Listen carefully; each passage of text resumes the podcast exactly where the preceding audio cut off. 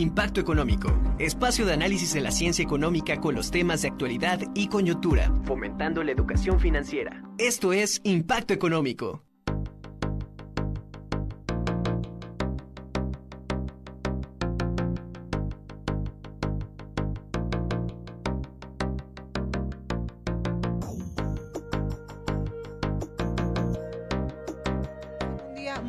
Especial, no solo porque estamos todos juntos, todos los compañeros especialistas, por supuesto nos falta América Muñoz, pero eh, agradezco la presencia de Nacho Trujillo, de Jorge Durán, de mi amigo Arturo Cuanquiu y mando un abrazo a América Muñoz. Soy Ariadna Hernández Rivera y junto con todo el equipo de Impacto Económico hoy celebramos un día muy especial y es que estamos dando inicio a las actividades que se promueven en este mes de marzo a través de la Global Money Week, que es una iniciativa que hace la organización para la cooperación y desarrollo económicos a través de la International Network em, Inclusion Financial, Financial Education, que es la, la red de, internacional de educación financiera para promover la educación financiera en el mundo, para que cada vez más niños, niñas, adolescentes y jóvenes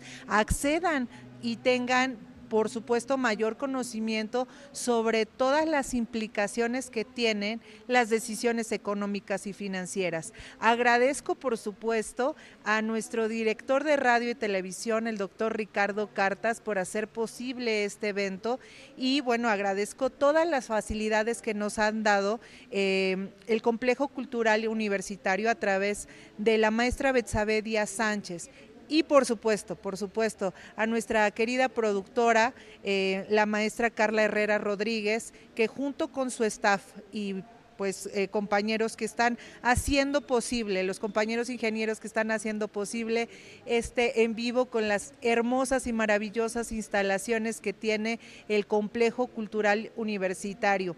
También le mando un fuerte abrazo a nuestro equipo de jóvenes universitarios que nos acompañan a través de las redes sociales y hacen también posible esta difusión de nuestro programa. Y para dar inicio, eh, me presento nuevamente, soy Ariadna Hernández eh, Rivera y voy a mandar a un pequeño video para que sepan de qué se trata este programa, esta campaña de lo que estamos fomentando hoy en la UAP y siendo partícipes de un evento de talla internacional. Así que, producción, vamos con el video, por favor.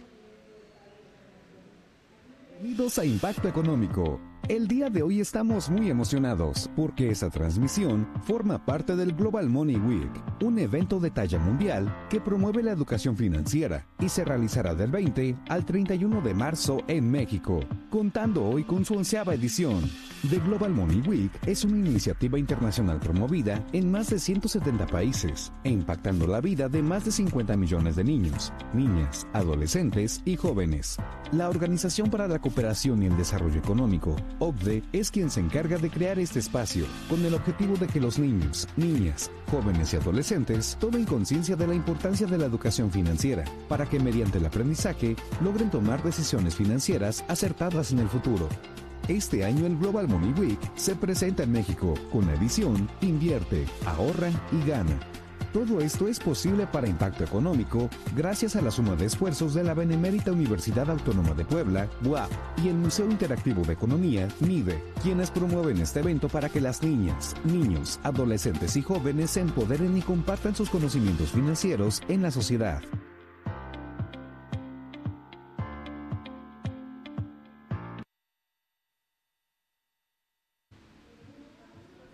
Así que los invito a todas y todos que nos sigan a través de las redes sociales. Estamos en Impacto Económico por em, Facebook, Twitter, Instagram y ahora también estamos en TikTok, pero nos pueden seguir también en todas las redes de Radio y TV WAP, en nuestra página en vivo, nos pueden seguir en radio eh, a quienes van conduciendo y nos están escuchando por el 99 96.9 de FM el programa, este programa que promete ser muy inclusivo porque vamos a hablar de las mujeres ahorran, invierten, ganan y se empoderan, Nacho. Así es, Ari. Y a mí, aparte de todo esto, me da muchísimo gusto que el pretexto de un evento tan importante como el Global Economic Week nos dé la oportunidad de nuevamente estar todos juntos, de estar sentados en un mismo espacio y de hablar de este tema tan importante. Porque, aparte de todo esto, yo también digo que está de moda decir, las mujeres facturan, ¿no? Entonces, ¿qué tan importante es el papel de la mujer en las finanzas, en la economía y pues esencialmente en todo lo que tiene que ver con la administración de los recursos? Porque les digo algo, aproximadamente el 65% de las decisiones de compra en todo el mundo están tomadas por mujeres. Esto hace relevante, extremadamente importante el papel que ellas tienen en la economía, pues desde el nivel más básico, que es el nivel de consumo. Pero desde ahí también nos podemos ir moviendo a otra clase de peldaños y empezar a ver que las mujeres hoy por hoy tienen cada vez una participación mucho más fuerte y relevante en diferentes espacios, en diferentes sentidos. Probablemente haya muchas cosas que todavía se puedan hacer, muchas cosas que mejorar, pero creo que hoy por hoy estamos viendo una realidad en donde se abren los espacios para una inclusión mucho más completa a todas y cada una de las personas en nivel que ustedes quieran de la economía. Definitivamente, pero hay que exponer los problemas que tenemos latentes, entre ellos pues esta combinación entre la vida, el trabajo, cómo, cómo viven las mujeres, Jorge Durán, estos problemas. Así es, Ari. Fíjate que, digo, estoy muy contento de estar con ustedes juntos. Desde hace mucho tiempo no, no pasaba esto. Pero fíjate que sí es un tema bien fuerte culturalmente hablando, porque a veces entendemos nosotros y creemos pues que ya todo ha cambiado. Sin embargo, desde nuestra cultura, desde casa, desde nuestra educación, pues la mujer siempre ha sido relegada tenemos un tema de estereotipos de género, en donde la mujer la encasillan en un tema de que pues, las mujeres hacen unas cosas, los hombres hacen otras cosas. Y eso, y eso es fomentado principalmente por, los papás, por las mamás, que también son mujeres, a donde pues el hombre le dan prioridad ante la mujer. Y no, estamos ya creo que ya en época, en una sociedad en la que la mujer tiene, debe tener gran apertura, debe tener gran participación en el mercado laboral. Creo que si nosotros empoderamos a las mujeres, vamos a tener más desarrollo, más productividad, porque es fundamental el trabajo de una mujer, este, pues en cualquier empresa, en cualquier ámbito, y hombres y mujeres debemos ser iguales. O sea, ese tema de desigualdad de género debemos acabarlo. Todos somos iguales, tenemos los mismos derechos, tenemos las mismas obligaciones. Pero yo me preguntaría cuál es el contexto de la mujer y su participación en las empresas, porque Nacho da temas importantes, números importantes, pero ¿cómo estamos en esa participación femenina en las empresas, Arturo Cuanchu?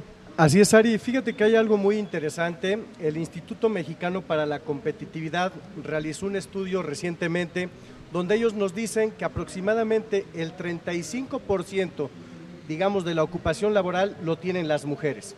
Pero ¿qué pasa detrás de este 55%? Este estudio, de este 35%, este estudio lo realizan con empresas que cotizan en la Bolsa Mexicana de Valores. ¿Qué quiere decir esto? Que son empresas que promueven muchos espacios, que están creciendo, que tienen una cultura laboral diferente. Sin embargo, el dato que es contundente, que en todas estas organizaciones solamente la dirigen dos mujeres. Dos dirigentes mujeres están al frente de, estas, de alguna de estas 155 organizaciones. ¿Qué otro dato es contundente? Que solamente el 15% de los puestos de directivos o vicepresidentes lo ocupan mujeres. Entonces nos damos cuenta que además de que viene creciendo la presencia femenina de las mujeres en las empresas, sin embargo no se ha consolidado. Estos datos estadísticos me parece que son contundentes para indicarnos que todavía hay muchísimo por hacer en el caso de nuestro país para que haya una mayor participación por parte de ellas en todos los ámbitos, pero específicamente también en este, en el empresarial. Y fíjate que la perspectiva de ustedes como caballeros es muy importante porque siempre decimos las mujeres y levantamos la voz, ¿no? Y decimos, Faltan muchas cosas que hacer, datos como eh, Naciones Unidas menciona entre estos números que ganamos el 23% menos que los caballeros. Entonces, ¿qué, es las, qué son las cosas eh, que se están haciendo, pero también habrá falta de oportunidades? ¿Cuál es la visión? Y creo que es un, momento de análisis y de discusión importante, Nacho, porque pues la perspectiva de ustedes es importante. Sin lugar a dudas, aunque aquí yo me haría como una pregunta interesante, ¿no? O sea, ¿hasta qué punto realmente existe un, llamado techo de, cristal y que haya realmente una falla sistemática que esté impidiendo que las mujeres accedan a esta clase de puestos y hasta qué punto realmente, independientemente del género de, de las personas, esa clase de puestos requieren de desafíos, requieren de retos, requieren de compromisos que pues no necesariamente va a haber una igual distribución entre hombres y mujeres. Por ejemplo, yo estoy de acuerdo que deberían de ser igualmente accesibles para todos. Sin embargo, para que una persona se, se ponga en este lugar en donde va a ser director de una empresa, pues sin lugar a dudas necesita un nivel de compromiso con esa organización mucho más fuerte, sea hombre o sea mujer. Y eso significará que tal vez no pasará tanto tiempo con su familia o que tal vez no tendrá tanta jornada de descanso. Tal vez eso significa que necesita hacer sacrificios de una forma mucho más fuerte que otras personas que no van a tener ese puesto. Y repito, independientemente de su género, no sé si necesariamente tenga que ver con el hecho de que sean mujeres, el hecho de que no lleguen para allá, sino más bien que de por sí es un lugar limitado a pocas personas que no están dando el mismo nivel de rendimiento que los demás, sino que están dando un extra. Bueno, pues ahí eso es una reflexión interesante. Yo sí diría que para llegar a una independencia económica las mujeres, al igual que los hombres, tenemos que transitar por un camino sinuoso, ¿no? O sea, sales de la universidad, eh, obviamente te incorporas al mercado laboral, pero los sacrificios que empiezas a hacer en el caso de las mujeres, y te lo digo como mujer eh, que, trabaja, pues son mayúsculos. ¿En qué sentido?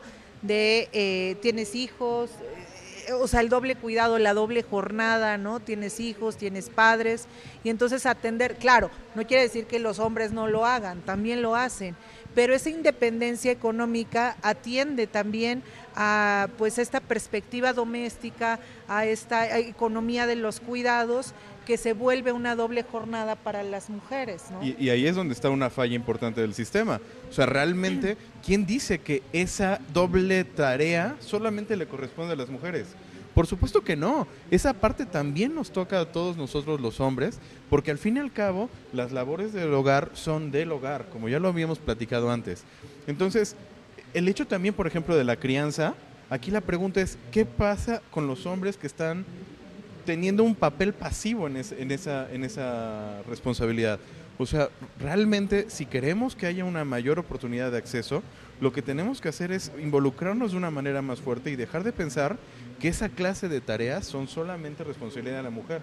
Y que entonces cuando un, padre de la familia o una madre de familia vayan al campo laboral, los dos están dejando de hacer lo mismo en casa, por ejemplo. O sea, los dos están dejando de tener parte de su responsabilidad en la crianza de los hijos, pero no que se vuelva una sola sacrificio de parte de la mujer, sino que sea algo que los dos estén 100% conscientes que les corresponde a ambos. Ahora, bueno, ese sería el estado ideal, o sea, una vez que la mujer ya se incorpora a esta temática laboral y que accede a un cierto tipo de ingresos, este, pues ahora entonces tú ya no haces, no sé, lo de la lavandería, la cocina, etcétera, y contratas a una siguiente persona. Entonces delegas esas eh, actividades nuevamente a terceros, pero eso implica un trabajo. Y ahora, hablando desde el término financiero, desde lo que tú eres experto y especialista, ¿cómo las mujeres, una vez que ya tienen ingresos, comienzan a tener oportunidades de ahorro e inversión? ¿Cómo es que, eh, qué recomendaciones tienes para ellas? Pues mira, sin lugar a dudas, eh, se está haciendo un esfuerzo muy importante en que haya productos específicamente diseñados para apoyar a esta labor eh, más a las mujeres. ¿Por qué? Porque pues tradicionalmente sí se ha segregado un poco el, el, tema de cómo nos formamos en esta parte que tiene que ver con el manejo de mis finanzas personales. Y la dolencia es para todos, o sea, tanto para hombres como para mujeres.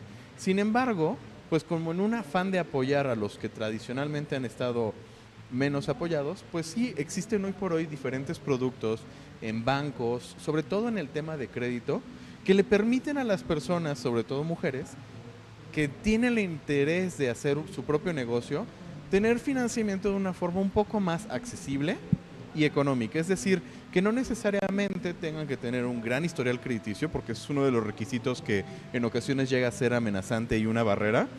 Entonces, ya existen productos para mujeres que prácticamente todos los bancos tienen, en donde les dan un acceso un poco más sencillo y que también las condiciones son más cómodas, es decir, pues que tienen una tasa de interés un poco más baja. ¿no? Ya en otros momentos habíamos analizado que, por ejemplo, un crédito al consumo tiene una tasa del 35 al 40% en promedio anual. Eh, para, cuando estamos hablando de para mujeres, esto llega a bajar hasta en un 10% en promedio. Entonces se vuelve interesante porque te dan la posibilidad de que tú puedas iniciar tu propio negocio de lo que tú quieras. O sea, ¿baja la tasa de interés o qué es lo que sí, baja? la tasa de interés. Entonces, tener este acceso a dinero, este acceso a recursos, a las mujeres les sale mucho más económica que a los hombres. Ok. Eh, bueno, pero a ver, entonces ya tengo mi negocio y en, este, en esta cosmovisión o en esta visión empresarial, tú lo hemos estado analizando desde ese equilibrio masculino-femenino, pero ¿cómo será entonces, Jorge, hablando de, esta perspectiva desde tú como caballero? Así es, Estari. Pues mira, déjame comentarte que yo como, como empresario, como dueño de una consultoría, deja comentarte que soy socio, mi esposa es socia de la consultoría. Comenzamos un negocio aproximadamente hace 6, 7 años, los dos luchando codo a codo y nos ha costado mucho trabajo. Hoy en día déjame decirte que yo agradezco que mi, socia sea mi esposa y que sea una mujer, porque ella me ha enfocado directamente pues, en buscar oportunidades de negocio, ha sido constante, ha estado como mi chicoquito ahí, síguele, síguele, síguele, no, no te rindas. Y de esa manera pues hemos logrado crecer. Hoy en día, déjame comentarte que pues tenemos este, ya dos colaboradoras, también mujeres, que nos están apoyando y que son mujeres igual que mi, que mi esposa, que mi socia, son proactivas, son este, personas que son comprometidas, son mujeres que pues tienen todas las ganas para poder crecer. Entonces yo de la misma manera pues me he, tenido que, me he tenido que entrar al tema pues del hogar y tengo que igual lavar trastes, tengo que trapear, tengo que hacer todo. Y si necesitamos a alguien que pues ayude en la casa, pues contratamos y los dos pagamos. Pero realmente es muy, muy este, enriquecedor, muy gratificante estar trabajando con mujeres. O sea, la verdad déjame decirte que es una experiencia maravillosa. Somos cinco personas, de las cinco, tres son mujeres, una mi socia, y muy contento porque la verdad todos los que estamos dentro de la empresa la, vemos muy bien porque sabemos que tenemos personas responsables y que están siempre al pendiente del negocio. Fíjate, hablando de esa, em, de esa información empresarial, si estamos hablando del empoderamiento económico a nivel mundial, de acuerdo a la ONU, en 2020 solo el 31% serán propiedad de las mujeres. Cuando lo convertimos a emprendedoras puede subir hasta el 60, más del 60%, pero cuando hablamos de mujeres empresarias dueñas, nos quedamos con el 31%, entonces todavía hay una brecha impresionante y de ahí nos trasladamos a todas estas eh, pues preocupaciones que nos aquejan a las mujeres, como el famoso techo de, cristal, el, piso pegajoso y otras, otros más, Arturo. Así solamente le iba a comentar a Jorge que estoy seguro que cuando hay algún evento deportivo va a haber mayoría de votos y no te van a dejar ver el fútbol, Jorge. Pero bueno, eso ya es punto y aparte. Fíjate, Ari, que es muy interesante y yo siempre he dicho que los datos estadísticos son los que realmente hablan. Para mí los números son fríos y más allá del diálogo, de todas las iniciativas, vámonos a los números para revisar realmente qué es lo que está pasando. Y este famoso techo de cristal se define porque aunque todo mundo piensa que puedo crecer dentro de las organizaciones, ya sean públicas o privadas, y sobre todo en el ámbito de las mujeres, pues aparentemente hay ahí un obstáculo. Inclusive algunos autores no solo lo denominan el techo de cristal, lo, denominan el techo de hierro. Voy a dar unos datos estadísticos que son contundentes. Eh, vamos a poner eh, el ejemplo de los ministros que ocupan espacios públicos. Se hizo un estudio por parte de la CEPAL, el Consejo Económico para América Latina y el Caribe, y ellos, por ejemplo, nos dicen, en Argentina hay 0% de ministras mujeres. Vamos a México, 27%. España, 22%. Países como Panamá, que es uno de los que tienen un número mayormente elevado de mujeres en este sistema judicial, 56.6%, 65% Cuba. Y de ahí para abajo países como Brasil, Colombia, Chile se encuentran del 30% para abajo de participación por parte de las mujeres. Ya hace un rato también mencioné que puestos directivos por parte de las mujeres solamente lo ocupan un 15 o 16%. Y estamos hablando que ellas acaparan el 35% del mercado laboral. Por ejemplo, en el caso de empresas donde se establecen consejos administrativos, De 155 empresas que analizaron en el IMCO, en el Instituto Mexicano para la Competitividad, en 99 sí hay participación menor de las mujeres, pero en las otras restantes no hay participación de mujeres. Y en promedio su participación de las mujeres en los consejos equivale a alrededor de un 9%.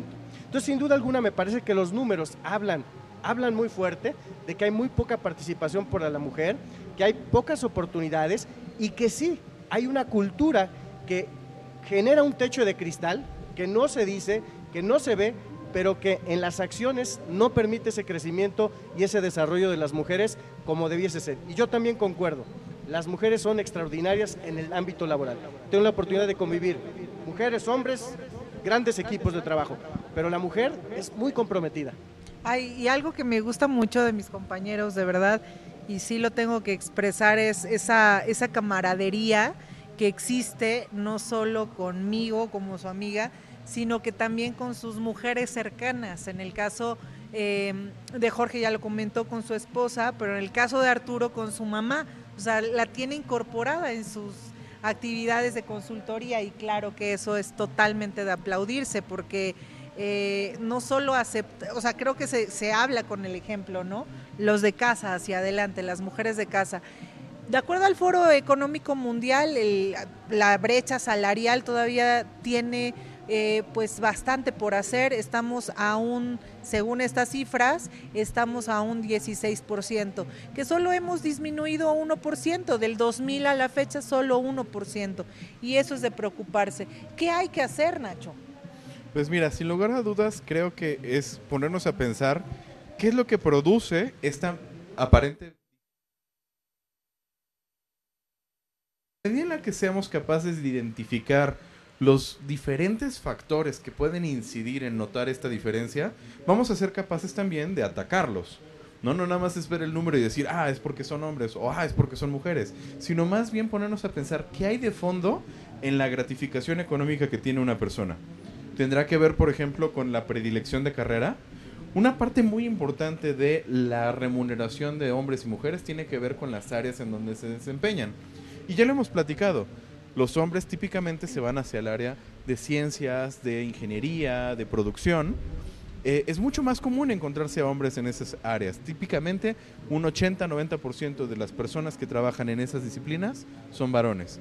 Y por otro lado, en disciplinas que tienen que ver como artes, humanidades, cuidado, tiende a haber una mayor participación de mujeres. Ahora, ¿el tema cuál es? En el área de producción típicamente hay una mayor remuneración. Entonces, ahí hay un elemento importante. Los hombres y las mujeres están teniendo preferencias diferentes respecto a su futuro profesional. Esto está haciendo que las áreas sean una parte importante de lo que percibimos como nuestra diferencia salarial. La idea sería promover que los espacios en ciencias también estuvieran igualmente accesibles para hombres y mujeres, que yo creo que sí lo hay, pero hay una parte importantísima que es la preferencia. Hay mujeres extraordinarias en todos los campos, también en las ciencias y en la ingeniería. El tema es que muchas veces no es el área que les gusta, no es el área que las apasiona. Y entonces yo me preguntaría, ¿realmente estamos en el camino correcto al pensar que tendríamos que hacer cosas como para influir en que la preferencia de una mujer cambie y se meta más estas áreas solamente para ganar más dinero? Mira, yo te voy a decir una cosa desde esta perspectiva, es que muchos países en el mundo eh, entre ellos los europeos, lo que han hecho han sido iniciativas para estas áreas que son conocidas como áreas STEM, han hecho iniciativas para impulsar a las niñas, sobre todo desde la primera infancia, para incorporarlas a esta dinámica STEM. Es decir, este, no vas a ir a ser maestra o eh, pues actividades ya muy conocidas para nosotras las mujeres, sino desde pequeñas irlas impulsando a que puedan desarrollar sus máximas potencialidades. Y no solo es en el ámbito este, económico porque efectivamente por añadidura pues viene, ¿no? El ingreso económico es por añadidura, pero sí iniciativas que vayan impulsando a la mujer. Es que yo considero que a veces no es un tema de predilección en el tema de las mujeres, que ellas quieran estar en ciertas áreas. Es que es lo único que se les da. Por ejemplo, hablabas de que la mujer está en el tema de la producción, en la parte empresarial, y a veces pues no es tanto que ellas quieran estar ahí, es que simplemente es el único lugar donde tienen más oportunidad y ahí nos damos cuenta del tema salarial. O sea, el salario en el área de producción siempre va a ser más bajo. Entonces, Normalmente, pues las mujeres a lo que tienen más acceso, tienen más oportunidad, porque partes gerenciales en una empresa de dirección no siempre tienen acceso a una mujer y si lo tienen, el salario es inferior al de un hombre. Siempre va a ser así.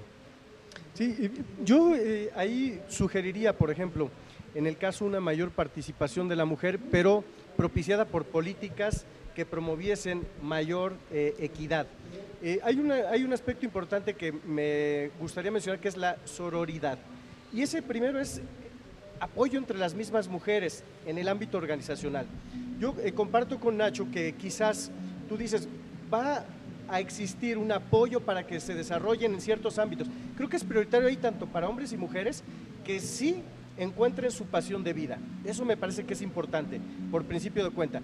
Pero en medida en que haya una promoción, y hablo no de diálogo, hablo de hechos, de acciones, donde realmente las empresas se comprometan a decir, aquí tenemos promociones para las mujeres, aquí damos apoyos por temas de maternidad, aquí damos capacitaciones específicas para que ellas se desarrollen mejor, seguramente van a empezar a ocupar puestos de estos famosos que están arriba del techo de cristal.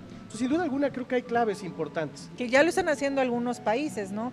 Este, por ejemplo, eh, Uruguay da incentivos a las empresas, ¿no? Incentivos empresariales, etcétera, de impuestos para este, que más personas vulnerables, mujeres, etcétera, se incorporen, ¿no? y también en el caso de Estados Unidos y algunos otros países que dan esas iniciativas justamente para incluir me gustaría dar un dato estadístico, Ari. Eh, de estas empresas que participan en la bolsa, que son empresas con una gran eh, cultura laboral, solamente el 30% promueven este tipo de iniciativas para las mujeres. Y estamos hablando que son empresas top, son empresas que cotizan en bolsa. Claro, y entonces imagínate qué es lo que está pasando detrás del ámbito organizacional. Estamos hablando de empresas medianas, pequeñas. Sin duda alguna, pues va a depender mucho del liderazgo de la persona esta difusión, esta promoción y esta generación de oportunidades para la mujer, oportunidades reales. Claro. Y fíjate que, hablando de estas oportunidades reales, tengo un dato interesante sobre los países con mayor promoción de mujeres en el liderazgo empresarial. Y entre ellos está Ghana con un 46.4%, Rusia con un 42.5% y Uganda con un 41.9%. Contrario a lo que pudiéramos pensar que es en el caso de Estados Unidos o al Reino Unido, etcétera. Son estos países que lideran a las mujeres. Pues vamos a ir a un corte, no sin antes recordarles que estamos hablando sobre estas temáticas que impulsan justamente la Global Money Week.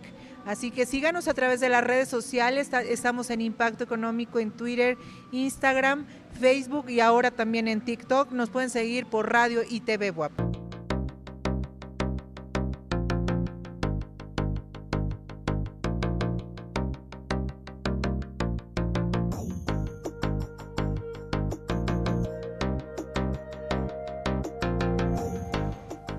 De regreso en Impacto Económico y como pueden ver estamos en las instalaciones del Complejo Cultural Universitario. Qué bonitas eh, tomas están haciendo en la producción.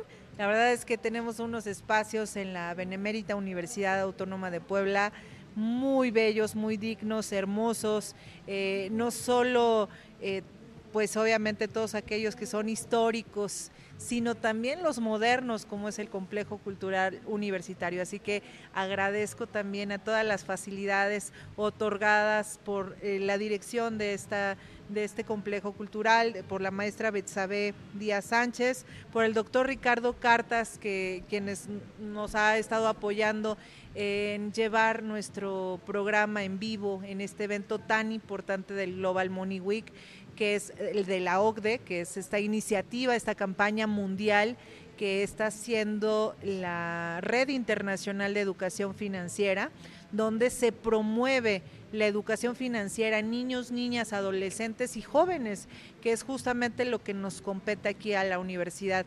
Y también, por supuesto, a nuestra productora Carla Herrera, quien siempre está impulsando todas las iniciativas de impacto económico.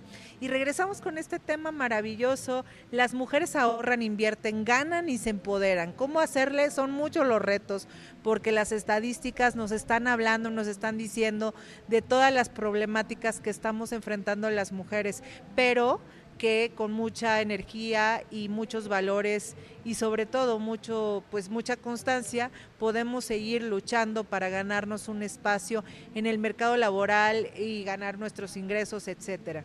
Y entre esas iniciativas nuestros jóvenes que apoyan a través de nuestro servicio social y prácticas profesionales, quienes están haciendo unos videos maravillosos de cómo cómo se emprenden algunas iniciativas para obtener esos pequeños recursos. Vamos a mini impacto. Estás en Impacto Económico y vamos a ver cómo les va a nuestras amigas emprendedoras aquí en CEU. Bienvenidos a Mini Impacto. El tema de hoy es Estudiantes Emprendedoras. ¿Podrías decirnos tu nombre? Soy Paola, Paola Flores. ¿Qué es lo que vendes, Pau? Eh, brownie. Brownies espolvoreados con azúcar blanco o con miel. Por favor, ¿podrías decirnos tu nombre? Sí, mi nombre es Sheila Hidalgo. Mucho gusto. Sheila, por favor, ¿podrías comentarnos qué es lo que vendes? Ah, bueno, vendo lapiceros, hi y llaveritos. ¿Cómo te llamas? Hola, mi nombre es Marcela. ¿Podrías, por favor, comentarnos qué es lo que vendes? Yo vendo lo que son accesorios personalizados, bisutería, collares, pulseras y anillos. ¿Qué tan complicado es emprender siendo estudiante? Ah, pues sí, sí es complicado por todos los gastos que implica el simple hecho de estudiar, y luego pues ver horas para poder vender, para poder entregar y pues con todas las actividades académicas. Yo empecé a emprender hace dos años con la pandemia y ahorita que volvimos a presenciar sí se me complicó un poco más ya que como hago pedidos personalizados luego no tengo tiempo para estar atendiendo a cada uno y hacerlos ah, como gusten. ¿Cuáles serían las ventajas y desventajas de vender en la web? Las ventajas serían de que tu público se amplía, puedes vender a más gente, tienes un mayor alcance y las desventajas serían los horarios de las clases. ¿Tienes alguna propuesta que fomente el emprendimiento? Quizá dar talleres de emprendimiento, ajá, en las facultades para promover que los estudiantes pues salgan con sus ideas y creen nuevos productos y que puedan empezar a vender incluso aquí o afuera que puedan salir y crear sus propios negocios. Y eso fue una cápsula más en Impacto Económico. Nos estamos viendo la próxima semana. Saludos.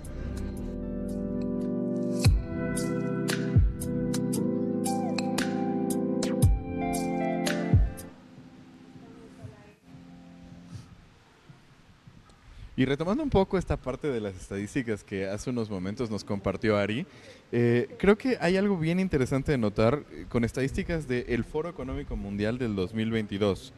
Eh, ellos tienen un índice en donde precisamente tratan de medir qué tanta paridad o disparidad existen pues en todos los ámbitos, ¿no? En temas que tienen que ver con el acceso a trabajos, lo que tiene que ver con el sueldo, puestos de gobierno, niveles directivos, etcétera. Y, y, sí, los países que mencionaste, Ari, están muy bien calificados. Sin embargo, el año pasado, 2022, los países que salieron más altos, que es un poco consistente con la historia, son países nórdicos. Están Islandia, Finlandia, Noruega, ya empiezan algunos como de Asia, como Nueva Zelanda, Suecia, Suiza. Y, y a mí me parece como bien interesante no solamente ver el resultado, sino qué los llevó para ese lugar. ¿Qué es lo que les está permitiendo a ellos accesar a una calificación alta respecto a su paridad eh, pues entre hombres y mujeres? Y por ejemplo, una de las partes que tiene que ver en Islandia, que es el que tiene la calificación más alta, es el reparto equitativo del trabajo no remunerado. Es decir, esta parte que hemos estado platicando del trabajo en casa, por ejemplo, puntualmente, en la manera en la que ellos lo manejaron fue, las mujeres desde la época de los 70 empezaron con sistemáticamente hacer huelgas, en donde pues dejaban de hacer las labores domésticas para darle el ejemplo al resto de la sociedad de que efectivamente esa actividad tenía un valor importante. Y entonces a partir de ahí crearon conciencia de que esa responsabilidad le correspondía a todas las personas, no nada más a las que sean de uno u otro género. Y eso se vuelve muy interesante, porque al fin y al cabo, creo que nosotros aquí en México podemos tomar este ejemplo de una forma pues mucho más fuerte, mucho más relevante y empezar a decir que yo tengo la responsabilidad independientemente de mi género de hacer el trabajo de la casa, porque justamente el estar viviendo ahí me da a mí la responsabilidad de hacer algo al respecto. Ahora, Finlandia, por ejemplo, tiene un caso bien interesante. En el 2021 salió mejor calificado que en el 2022. Y esto se debe a que al empezar a tener esta situación en donde había como más equidad en el acceso a las oportunidades y reparto de las labores domésticas, una cantidad importante de mujeres empezaron a decidir que no querían trabajar y que querían regresar a casa. Entonces está muy interesante, ¿no? Porque aun cuando el gobierno y la sociedad están haciendo este esfuerzo de, a ver, vamos a poner cuotas y que haya un 40, 60% de personas de un género y de otro dentro de la fuerza laboral, aún así la tendencia se está revirtiendo y hay personas, mujeres, que están queriendo regresar a simplemente mantenerse en su casa. ¿Por qué? Porque con el sueldo de uno es suficiente, porque en esos eh, países las condiciones laborales son dignas, la carga de trabajo doméstico se reparte igual en ambos, y entonces eh, empieza a haber como este retroceso de, pues sabes qué, siempre no quiero estar trabajando, quiero regresar a mi casa. Quiero disfrutar a mis hijos, digo yo, ¿no? Por ahí. Pues sí, pues que hay, son tantas las implicaciones que no paramos. Pero, pero justamente en, esta, en este análisis de cómo las mujeres están trabajando, obteniendo salarios, ahorrando, fíjense que un dato interesante que me parece eh, necesario mencionarlo y exponerlo es eh, el 45% de las mujeres en México ahorra de, de manera formal ¿Qué quiere decir esto en una institución financiera? Comparado con un 57% de los hombres. Estamos hablando pues de 12 puntos prácticamente de diferencia. Entonces están eh, utilizando productos financieros formales, mientras que el resto de las mujeres, es decir, más del 50%, casi un 55% de las mujeres no lo hace, utiliza medios informales. Eso pues, ¿qué implica o qué implicaciones tiene? Es que cuando hablamos de esta accesibilidad de los productos y servicios financieros, pueden obtenerlos de manera adecuada, pero el resto que no lo hace puede caer en fraudes, en cuestiones que pueden llevarlas hasta la pérdida de su patrimonio. Sí, fíjate, a mí, a mí, ahorita que lo mencionas, me, me, viene a la mente un esquema que me presentó una amiga hace poco tiempo eh, ustedes se han escuchado en otras ocasiones que hemos hablado de cuestiones como flor de la abundancia y las tandas y todos estos esquemas de pues ahorro informal, ¿no? Entonces que dañan el patrimonio. pues, pues, que en muchas ocasiones pueden dañarlo, ¿no? Va a depender de cómo se arma la red y cómo se arma la estructura. Pero a mí me llamó mucho la atención la manera en la que se lo estaban presentando a esta amiga, eh, porque justamente me parece muy manipuladora la forma en la que se estaba haciendo. Trepado como de esta eh, onda, de este rollo, de esta moda, de, feminismo, de empoderamiento, hablan acerca de telares, ¿no? Y entonces eh, le dan un rebranding a todo este tema de la flor de la abundancia y, le ponen así como de tú eres fuego y tú eres aire y tú eres agua y esto es empoderamiento entre mujeres y bla, bla, bla, pero sigue siendo un esquema de flor de la abundancia. Y entonces está súper interesante porque, pues de alguna manera, están aprovechando como el, el, discurso feminista para tratar de promover esta clase de situaciones que simple y sencillamente no son garantía de que van a ser un esquema formal de ahorro. Ahora, yo, yo lo, lo que quiero realmente analizar es esto. No es quién tiene más acceso a, el, el, sistema financiero, porque ahorita dijiste 52 y 47, una cosa así realmente los dos números me parecen a mí preocupantes. ¿Cómo es posible que aproximadamente la mitad de la población, sean hombres o mujeres, no estén dentro del sistema financiero? Los países desarrollados tienen una inclusión del 90-95% de la gente, independientemente de si son hombres o mujeres. El problema no es que hay 50 y algo o 40 y algo, el problema es que somos muy pocos los que estamos dentro del sistema financiero. Y entonces eso es lo que tendríamos que estarnos preocupando como sociedad, no de si a los hombres o a las mujeres no nos da más acceso. Al final hay una parte importante de toda la gente que está siendo olvidada por el sistema. Y eso es lo que realmente debería de alarmarnos. Y a mí me gustaría compartir un dato nada más. En el caso empresarial, muchas veces se busca hacer la famosa evasión, no me doy de alta. Sin embargo, es importantísimo sí tener esa participación financiera porque en cualquier momento tú ya tienes, digamos, los ojos por parte del banco. Es decir, tienes transacciones, tienes movimiento de dinero y cuando quieres crecer, pues puedes acudir a, través de un crédito y seguramente vas a ser sujeto de crédito. Si estás debajo del agua, pues evidentemente no te van a visualizar y no vas a tener esas oportunidades que el mismo sistema financiero mexicano o de otro país te ofrece. Y bueno, hablando justamente de esto, ¿qué protección financiera pueden tener las mujeres ante esta situación, George? Así es, y fíjate que hoy en día, pues ese tema de la, de la brecha financiera, pues ha ido disminuyendo. Afortunadamente hoy en día más mujeres, más personas tienen acceso pues a la educación financiera y en tema de protección financiera, las mujeres hoy en día pues tienen más productos en las que se pueden proteger financieramente. Primero hablemos, por ejemplo, planes de retiro. Sabemos hoy en día que una mujer no tiene tanto acceso a una fuente de trabajo formal y en ocasiones se vuelven emprendedoras, pero dejan, dejan a un lado la parte pues del retiro, la parte de la pensión, tomando en cuenta pues que no, que no va a pasar, que no piensa que va a llegar un futuro en algún momento y que pues a lo mejor pues van a requerir una, un beneficio de tener una pensión de por vida.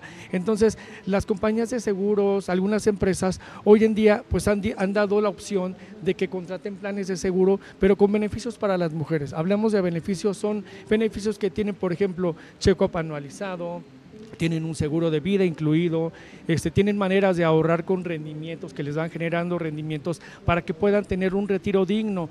Tienen, por ejemplo, seguros de vida. Hoy en día los seguros de vida que son especializados en las mujeres, tienen también check-up anualizado, tienen algunas coberturas de cáncer especializados pues en temas de la mujer, porque a veces sabemos que las mujeres, al igual que los hombres, pues eh, se ven afectados por enfermedades. Entonces estos productos financieros están contemplando esa parte.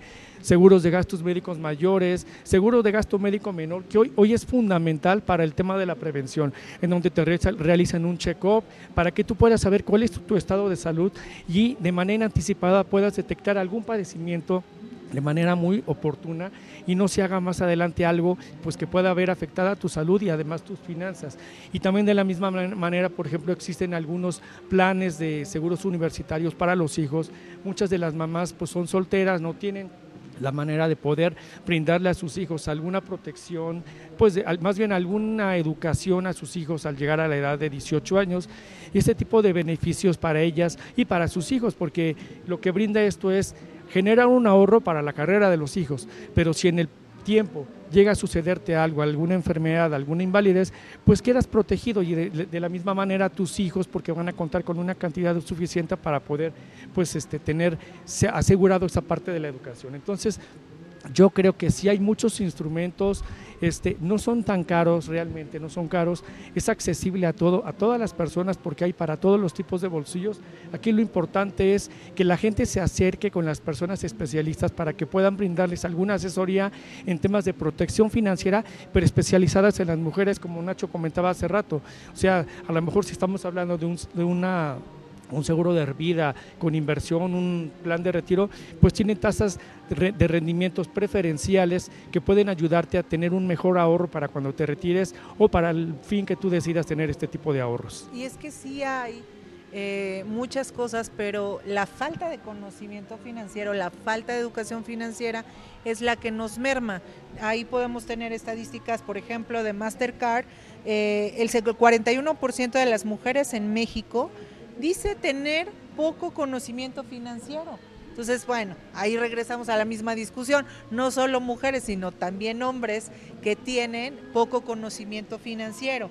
Pero hablando eh, en general del mundo, y quiero aclararte un punto, de acuerdo a Mastercard, el 65% de las mujeres tienen cuentas bancarias, o sea, no, no, eh, estos datos este, también se pueden corroborar con el Banco Mundial contra ese 72% de los hombres. Y dices, bueno, sí, lo preocupante es la inclusión financiera, hombres o mujeres, pero las mujeres siguen estando eh, poco incluidas y mucho de la inclusión tiene que ver también con ese mercado laboral al que no accesan las mujeres, porque justamente es lo que comenta Arturo o ustedes mismos han comentado que muchas veces por ahorrarse el tema de los impuestos no dan de alta a estas a estas mujeres y por supuesto que no tienen que, o sea, los patrones no les pagan un sueldo pues obviamente se ahorran esa lanita de los impuestos y no les pagan a través de una tarjeta bancaria y no las incluyen financieramente. Entonces, sí hay mucho que hacer. Arturo Cuanquiuno, si vas a comentar al respecto sobre esa, esa parte del equilibrio entre el mercado laboral y eh, la casa. Así es, Ari. Y bueno, ustedes se preguntarán quién es quién en la casa, me refiero al tema del quehacer. Bueno, pues aquí viene un dato contundente que el INCO nuevamente nos hace referencia. Sabemos que una jornada laboral son 48 horas por ley. Ahora, si a eso le sumamos este trabajo silencioso del que ya hablabas, Nacho, este famoso trabajo que no es remunerado y que es justamente esta labor de casa. ¿Cuál es la labor de casa? Lavar los trastos, lavar la ropa, salir a hacer las compras, hacer las tareas con los hijos, atender a alguien de la familia, etcétera. Todo eso es parte de ese trabajo silencioso. Bueno, el dato contundente es, el hombre normalmente tiene 20 horas de participación a la semana en casa. La mujer tiene 50 horas. Estamos hablando que es una doble jornada de trabajo intensa de otras 7 horas que tiene participación. Entonces, sin duda alguna, este, esta labor no está repartida equitativamente.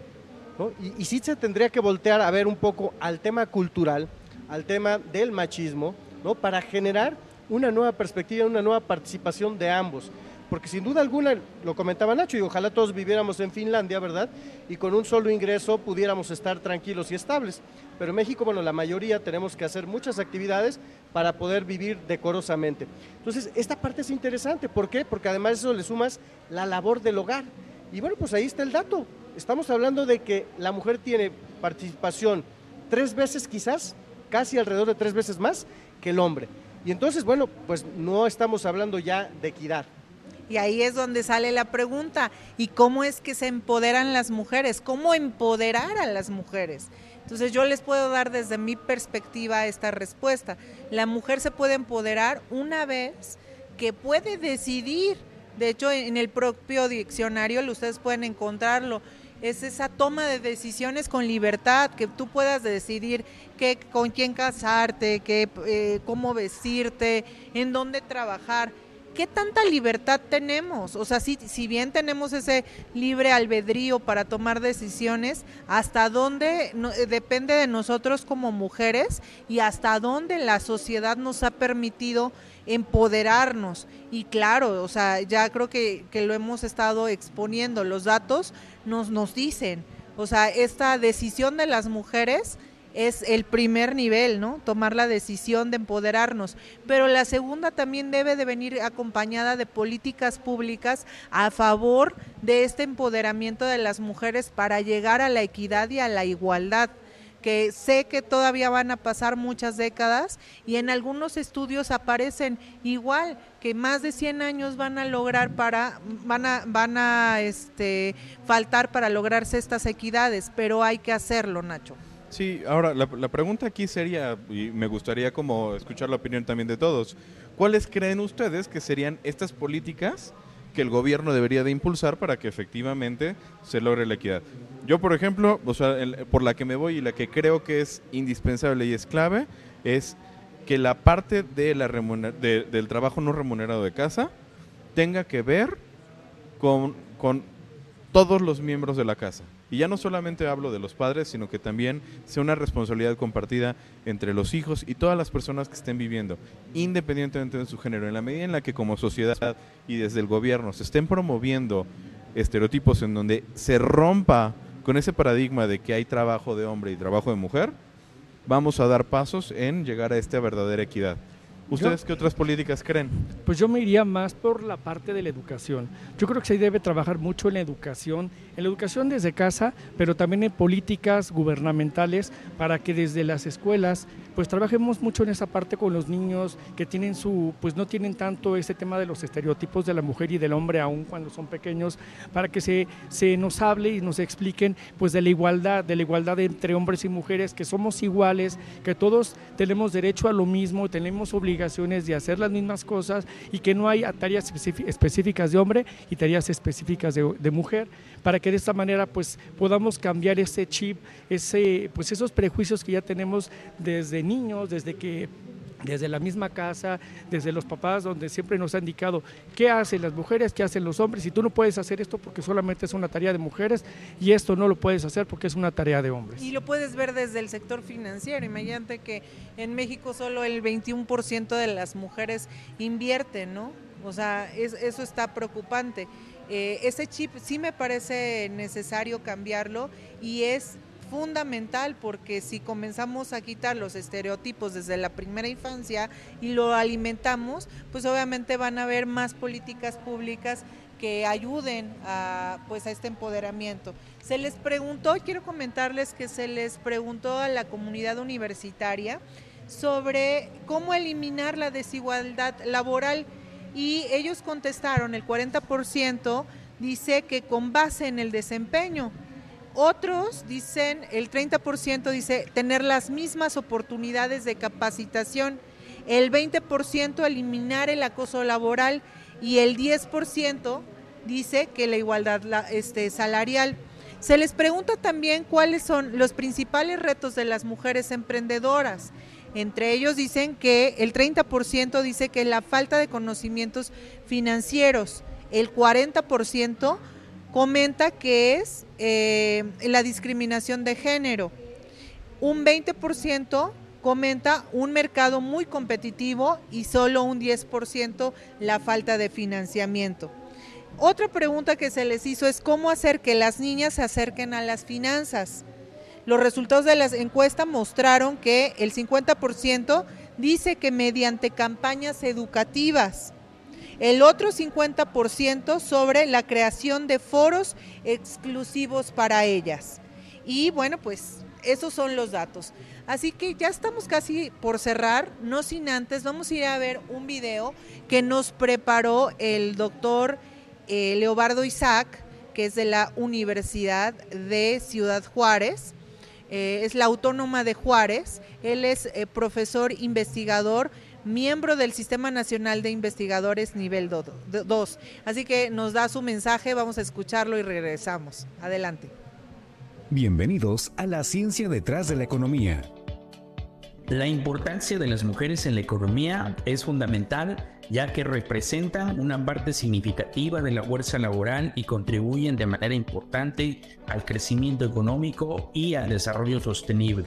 En primer lugar, las mujeres representan alrededor del 50% de la población mundial, por lo que su participación en la economía es crucial para el funcionamiento de cualquier sociedad. Las mujeres también son responsables de una gran cantidad de trabajo no remunerado, como el cuidado de los hogares y los niños, lo que también tiene un valor económico importante.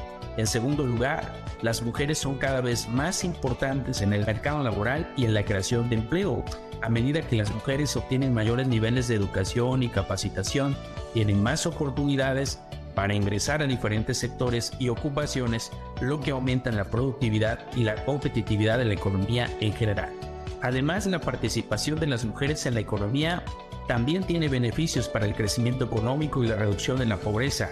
Cuando las mujeres tienen acceso a recursos económicos y oportunidades, pueden mejorar su bienestar y el de sus familias, lo que a su vez puede generar un aumento en la demanda y el consumo, impulsando el crecimiento económico. En resumen, la importancia de las mujeres para la economía es fundamental para el desarrollo sostenible y el bienestar de las sociedades en todo el mundo. Es importante promover políticas y programas que fomenten la igualdad de género y empoderen a las mujeres para que puedan participar plenamente en la economía. La ciencia detrás de la economía.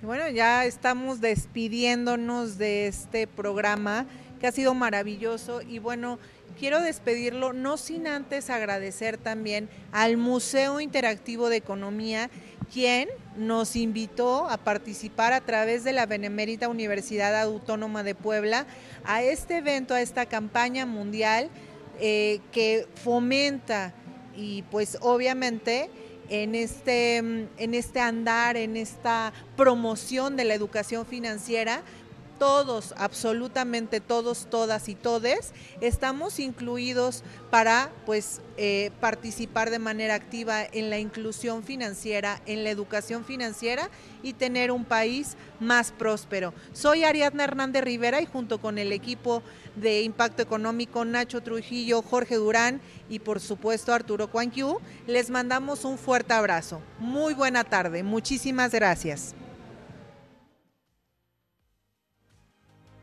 Impacto Económico, espacio de análisis de la ciencia económica con los temas de actualidad y coyuntura, fomentando la educación financiera. Cada lunes, 12.30 horas.